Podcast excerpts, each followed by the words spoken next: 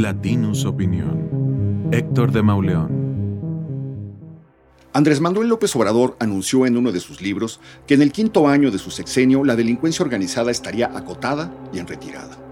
Dijo que los índices delictivos habrían caído en 50%. AMLO aseguró que en el último año de su gobierno le habría quitado a la delincuencia la posibilidad de incorporar a los cárteles a los jóvenes.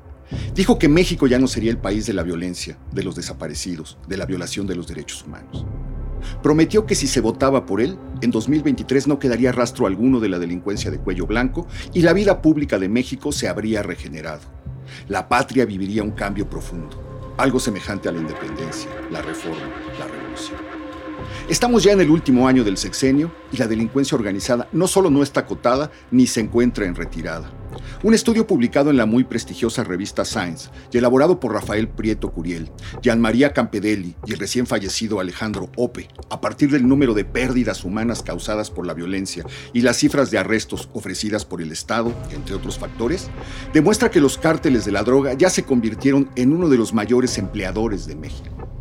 En 2022, el número de sus integrantes rondaba las 175 mil personas, repartidas sobre todo en tres grandes cárteles, el cártel de Sinaloa, el cártel Jalisco y la familia Michoacán. Esa fuerza de trabajo, por llamarla de alguna manera, solo estaría por debajo de la fuerza de trabajo Defensa, Walmart y América Móvil. Superaría incluso la base laboral de empresas como Oxxo y Pemex.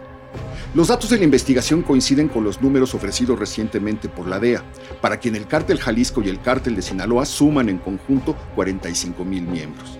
A esta cifra deben agregarse la de los integrantes de 150 organizaciones criminales que operan a nivel local.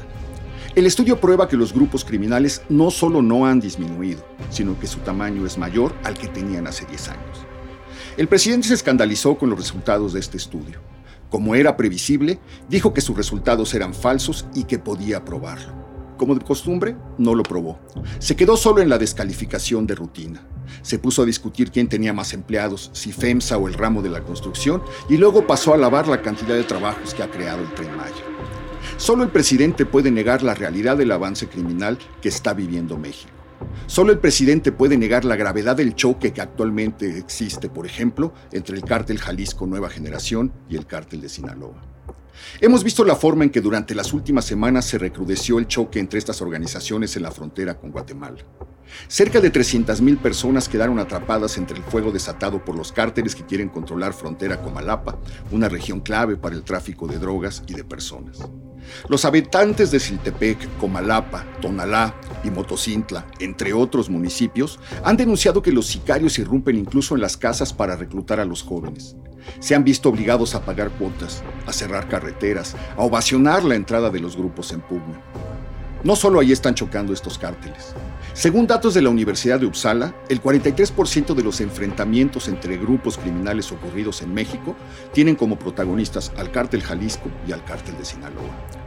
Los dos grupos más poderosos del país tienen frentes abiertos en Baja California, Guanajuato, Veracruz, Michoacán, Morelos, Colima, el Estado de México, Guerrero, Zacatecas, Puebla, Tabasco, Chiapas, Aguascalientes, Sonora, Jalisco, Tamaulipas, Querétaro, San Luis Potosí, Chihuahua y Quintana Roo.